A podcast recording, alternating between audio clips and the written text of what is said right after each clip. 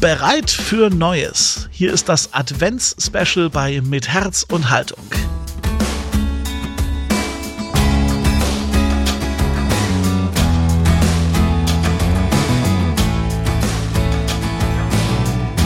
Hallo im Podcast der Katholischen Akademie im Bistum Dresden-Meißen. Das hier ist was Neues, nämlich das Advents-Special 2021 hier bei Mit Herz und Haltung in Zusammenarbeit mit Statio, der Kontaktstelle Katholische Kirche in Leipzig. Ab morgen, ab dem 1. Dezember, öffnet sich auch bei uns quasi jeden Tag ein Audiotürchen.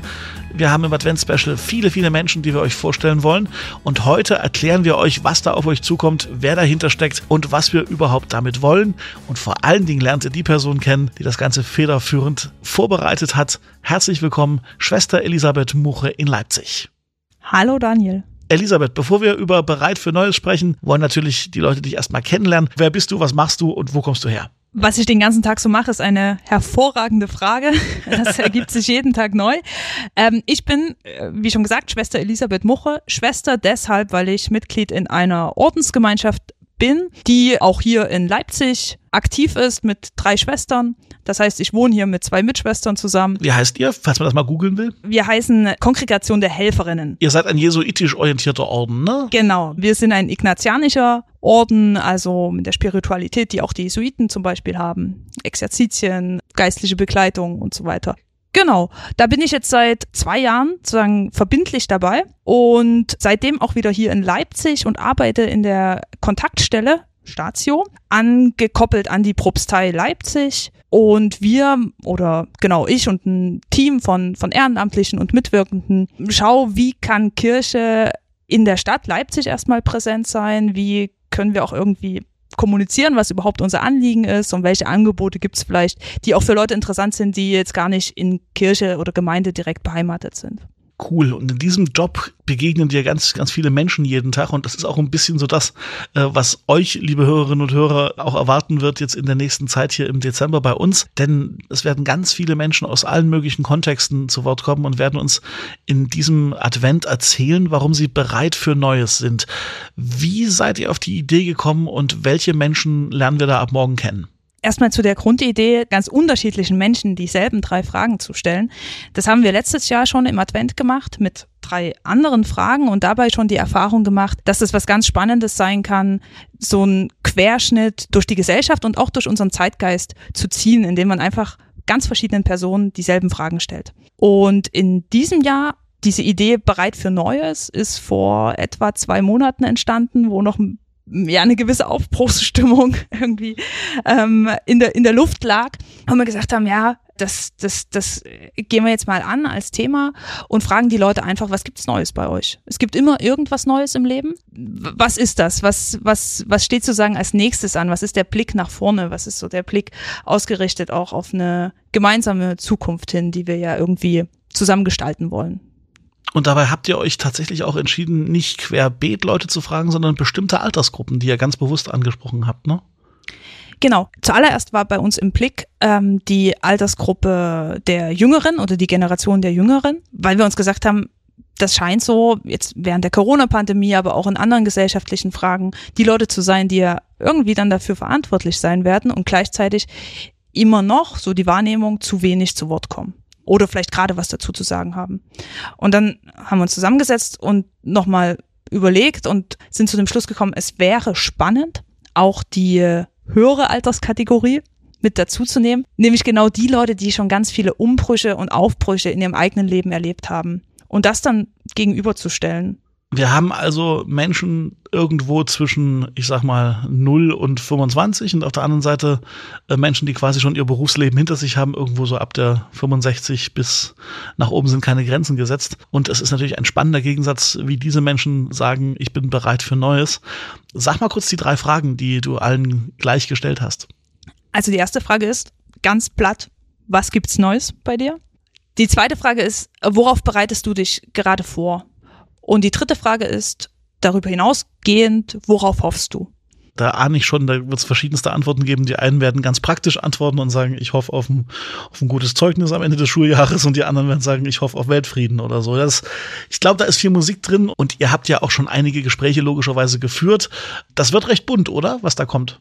Auf jeden Fall. Und ähm, ich würde es gar nicht so sehr durch die Altersklassen ziehen, den Schnitt, sondern die Lebenssituation der Leute und auch so ein bisschen auf welcher Lust, auf, auf welcher Ebene haben die auch Lust zu antworten, hatte ich so ein bisschen den Eindruck.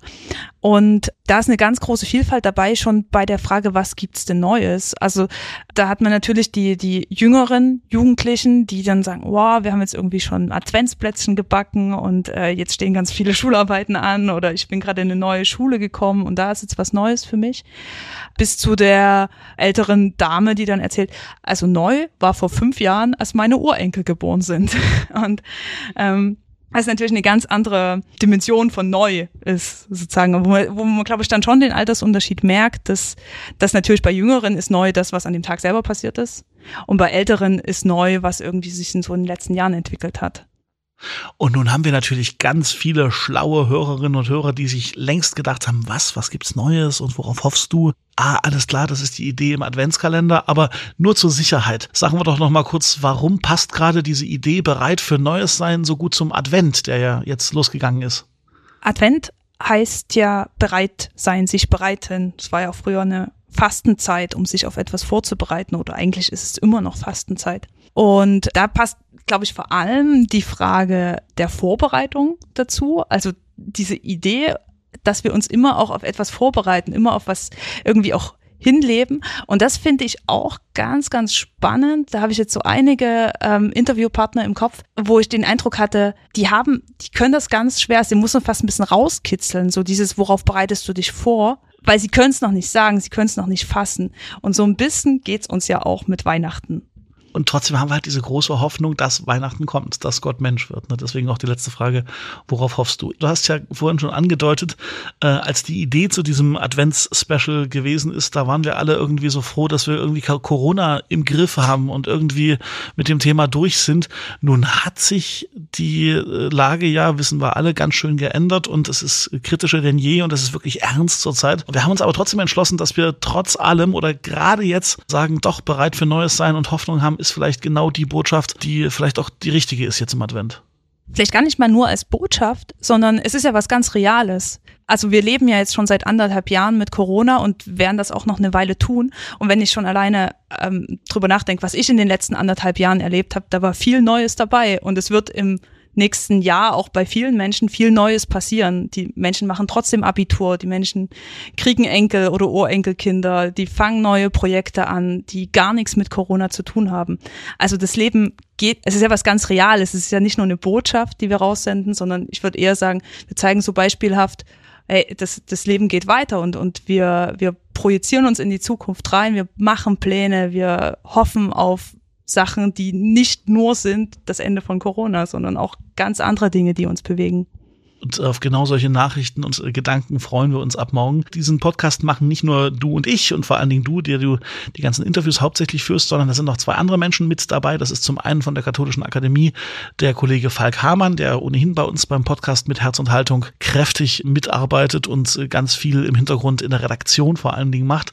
Und das ist auch noch äh, ein Kollege, ein junger Kollege bei dir, Genau, wir haben hier einen FSJler bei uns in der Propsteigemeinde. Freiwilliges soziales Jahr heißt das, ne? Ja, FSJ, Pastoral heißt es, genau. Ah, ein pastorales, das ist eine Besonderheit der Kirchen, ne? dass man quasi sein freiwilliges soziales Jahr auch in einem pastoralen, also in einem kirchlichen Umfeld machen kann. Ich glaube ja, wir haben es liebevoll getauft, das himmlische Jahr.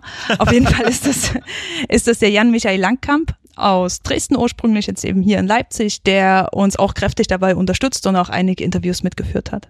Also werdet ihr nicht nur die Elisabeth immer hören mit den berühmten drei Fragen, sondern gelegentlich eben auch den Jan Michael. Und da freuen wir uns auch schon sehr drauf. Gut, ich würde sagen, wir haben noch eine Menge zu schneiden, zu machen, zu tun. Äh, die Leute da draußen wissen jetzt grob, was da ab morgen auf sie zukommt. Bereit für Neues heißt es. Es ist das Advents-Special im Podcast mit Herz und Haltung. Und wir freuen uns wahnsinnig drauf. Und wir hoffen natürlich auch, euch gefällt's. Und wir freuen uns schon jetzt auf eure Rückmeldungen. Immer her damit. Am besten über Facebook oder über Instagram oder über die Website der Katholischen Akademie. Lebendig akademisch-akademisch.de. Und bei so einem Advents-Special ist es ja besonders wichtig, dass man keine Folge verpasst, denn wir kommen ja jetzt täglich die nächste Zeit. Deswegen am besten im Podcast-Abspielprogramm eurer Wahl geht bitte auf Abonnieren oder Folgen. Das ist kostenlos, aber auf die Weise stellt ihr sicher, dass ihr keine künftige Folge mehr verpasst. Liebe Elisabeth, herzliche Grüße und einen schönen Advent an dich und an das Team von Statio, der Kontaktstelle Katholische Kirche in Leipzig. Und äh, ja, geht los, oder? Geht los. Alles klar. Dankeschön, Daniel. Bis morgen. Ciao.